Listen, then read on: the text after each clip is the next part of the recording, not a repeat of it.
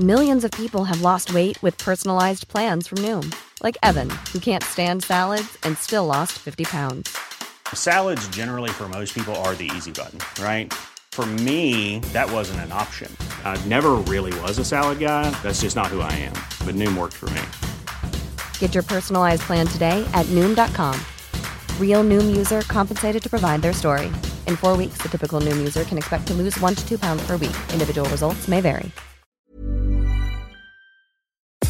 Nous sommes en guerre.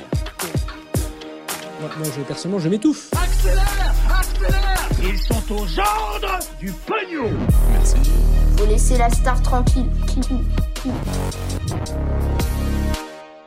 Salut, c'est Hugo, j'espère que vous allez bien. Gros programme, comme chaque jour, on est parti pour un nouveau résumé de l'actualité en moins de 10 minutes. Et pour commencer, on va donc parler de la tension qui monte depuis quelques jours autour d'un sujet. Ce sujet, c'est la consommation de crack, notamment à Paris. Le crack, c'est donc une drogue dérivée de la cocaïne sous forme de poudre en petits cailloux et qui est destinée à être fumée. Et à la différence de d'autres drogues, le crack est très peu cher. D'ailleurs, c'est souvent surnommé la drogue du pauvre et elle est souvent consommée donc par des personnes sans abri ou plus largement donc qui ont peu de moyens et qui tombent dans ces drogues. Faut savoir que la consommation de crack a vraiment commencé à émerger disons euh, il y a environ 30 ans dans le nord-est de Paris et qu'elle a créé de nombreux problèmes, surtout qu'elle rend extrêmement accro les personnes qui en consomment. Par exemple, les personnes qui consomment du crack ont tendance à être très bruyantes la nuit, à être parfois euh, très violents, donc ça crée une forme d'insécurité et ils ont tendance aussi à laisser euh, beaucoup de déchets sur leur passage et tout ça a tendance à peser de plus en plus sur les habitants de ces quartiers. Donc là, on parle de Paris, mais évidemment, c'est une situation qu'on peut retrouver dans d'autres grandes villes en France. Alors, si je vous en parle aujourd'hui, c'est parce que ce week-end, des habitants du quartier de Stalingrad,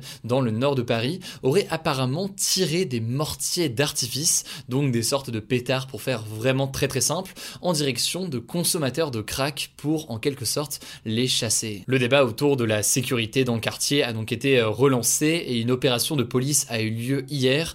En gros, pendant une heure, une centaine de policiers a parcouru comme ça le quartier pour contrôler un certain nombre de toxicomanes. Alors ce genre d'opération de police, c'est pas nouveau, hein. la police avait d'ailleurs tenté de démanteler fin 2019 ce qu'on appelait la colline du crack, un lieu à ciel ouvert situé près du périphérique et de la porte de la chapelle où se regroupaient des centaines de consommateurs de crack. Brut avait notamment fait un reportage directement en immersion euh, sur place, mais évidemment pour faire face à ce fléau et à ce problème euh, de consommation euh, de crack, il y a cette dimension policière, mais il y a aussi une dimension importante qui est l'accompagnement pour faire en sorte de réinsérer ces personnes le mieux possible au sein de la société. Et là donc, il y a des solutions qui doivent être mises en place. Pour lutter contre ce fléau, la maire de Paris et la préfecture de police avaient mis en place en 2019 un plan crack de 9 millions d'euros sur 3 ans qui prévoyait notamment la création de 80 places d'hébergement pour loger les usagers de crack qui vivent dans la rue.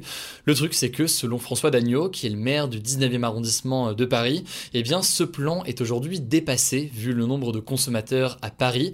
Lui souhaiterait donc une mobilisation du ministère de la Santé et du ministère de l'Intérieur pour avoir le volet santé et le volet euh, police en quelque sorte, afin de mettre en place donc des accompagnements pour ces toxicomanes. Bref, c'est donc un problème qui est important, là en l'occurrence à Paris, mais aussi comme je l'ai dit dans plusieurs autres villes en France. Et ça me paraissait intéressant euh, d'en parler aujourd'hui pour voir quelles perspectives de sortie euh, sont possibles à ce genre crise. On verra donc s'il y a des nouvelles annonces, des nouvelles choses qui sont faites dans les prochains jours.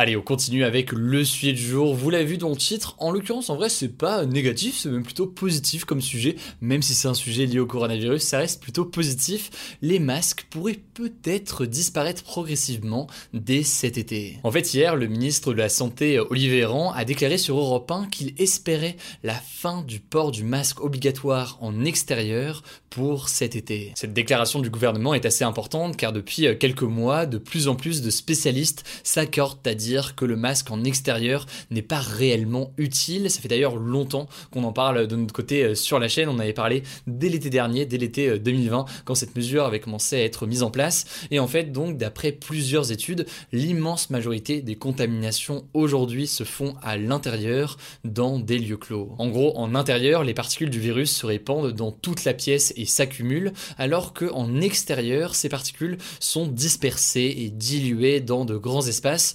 Donc logiquement c'est plus difficile d'être contaminé.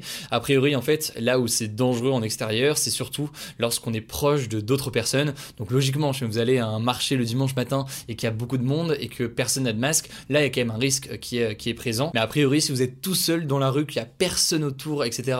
et que vous vous baladez comme ça, bon bah le risque d'attraper le Covid sans masque reste quand même beaucoup plus faible. Mais alors est-ce que ça veut dire que cet été on pourra se passer du masque? On n'a pas forcément de réponse définitive aujourd'hui. Selon Olivier Véran, tout dépendra notamment de l'avancée dans la vaccination euh, en France. Et à titre de comparaison, parmi les pays qui ont supprimé le port du masque obligatoire en extérieur, il y a notamment euh, les États-Unis et Israël qui sont bien plus avancés que nous dans la vaccination, puisque ces pays ont déjà en gros plus d'un adulte sur deux qui est vacciné. En fait, selon Didier Lepelletier, qui est membre du Haut Conseil de la Santé publique, il faudrait attendre que 60% des adultes soient vaccinés en France pour pouvoir abandonner le masque en extérieur. Là, on est à 25% aujourd'hui, donc on est pas si proche que ça, mais ça peut continuer à progresser euh, dans les jours qui viennent. Et enfin, autre chiffre, autre indicateur qu'on peut noter, il vient de l'Institut Pasteur pour avoir une fin totale des gestes barrières, donc du masque en extérieur et en intérieur. Et eh bien, l'Institut Pasteur table sur une vaccination de 90% de la population euh, adulte. Alors, si on continue et on suit le rythme de vaccination actuel, c'est jouable dès cette année d'avoir 90% euh, de personnes vaccinées. Mais il y a quand même deux questions notamment qui sont importantes d'abord la question des variants, est-ce que certains variants vont être davantage résistants au vaccin, etc. Et puis il y a aussi la question de est-ce que les gens vont se faire vacciner? On devrait a priori s'en sortir niveau dose, etc. pour vacciner tout le monde cette année, mais il faudrait voir après si jamais euh, toute la population française va vouloir se faire vacciner. Bref, ça risque d'être compliqué à atteindre, mais il y a peut-être aussi des alternatives à mettre fin au masque euh, en extérieur dans certains lieux, comme dans les parcs. C'est ce qui a été mis en place notamment euh, dans les Alpes-Maritimes il y a quelques jours. Bref, c'est des choses qui vont être expérimentées Quoi qu'il en soit, vous le savez, spoiler, on vous tient au courant euh, dans les jours qui viennent.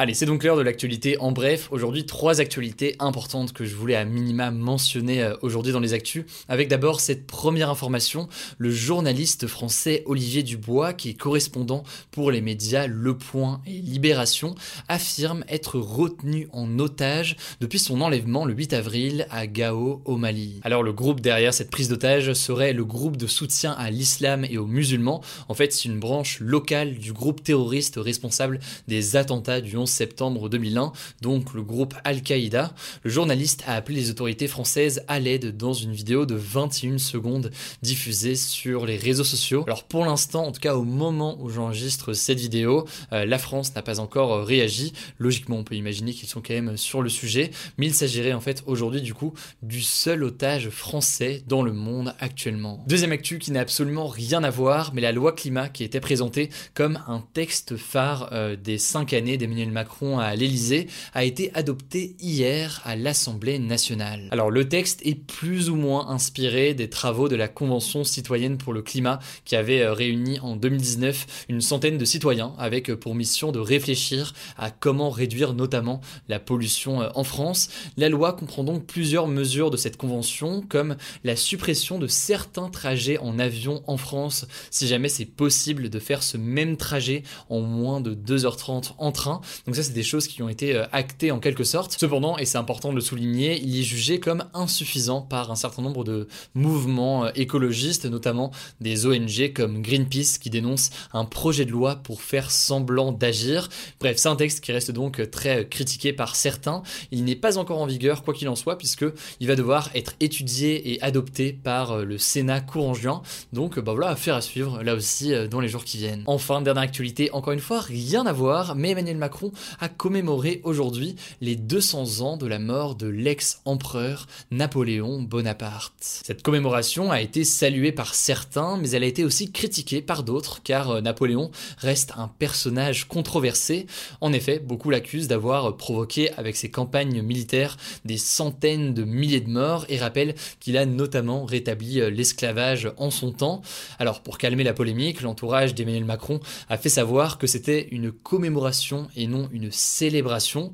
En gros, euh, d'après lui, ne pas commémorer Napoléon Bonaparte reviendrait à effacer ce qu'il a euh, construit de la France qui existe aujourd'hui. Bref, c'est un débat qui agite beaucoup la classe politique aujourd'hui. Ça me paraissait essentiel de le mentionner au moins euh, rapidement aujourd'hui. Voilà, c'est la fin de ce résumé de l'actualité du jour. Évidemment, pensez à vous abonner pour ne pas rater le suivant, quelle que soit d'ailleurs l'application que vous utilisez pour m'écouter. Rendez-vous aussi sur YouTube et sur Instagram pour d'autres contenus d'actualité exclusifs. Écoutez, je crois que j'ai tout dit, prenez soin de vous et on se dit à très vite. Ever catch yourself eating the same flavorless dinner three days in a row? Dreaming of something better? Well, HelloFresh is your guilt-free dream come true, baby. It's me, Kiki Palmer. Let's wake up those taste buds with hot, juicy pecan crusted chicken or garlic butter shrimp scampi. Mm. Hello Fresh. Stop dreaming of all the delicious possibilities and dig in at HelloFresh.com. Let's get this dinner party started.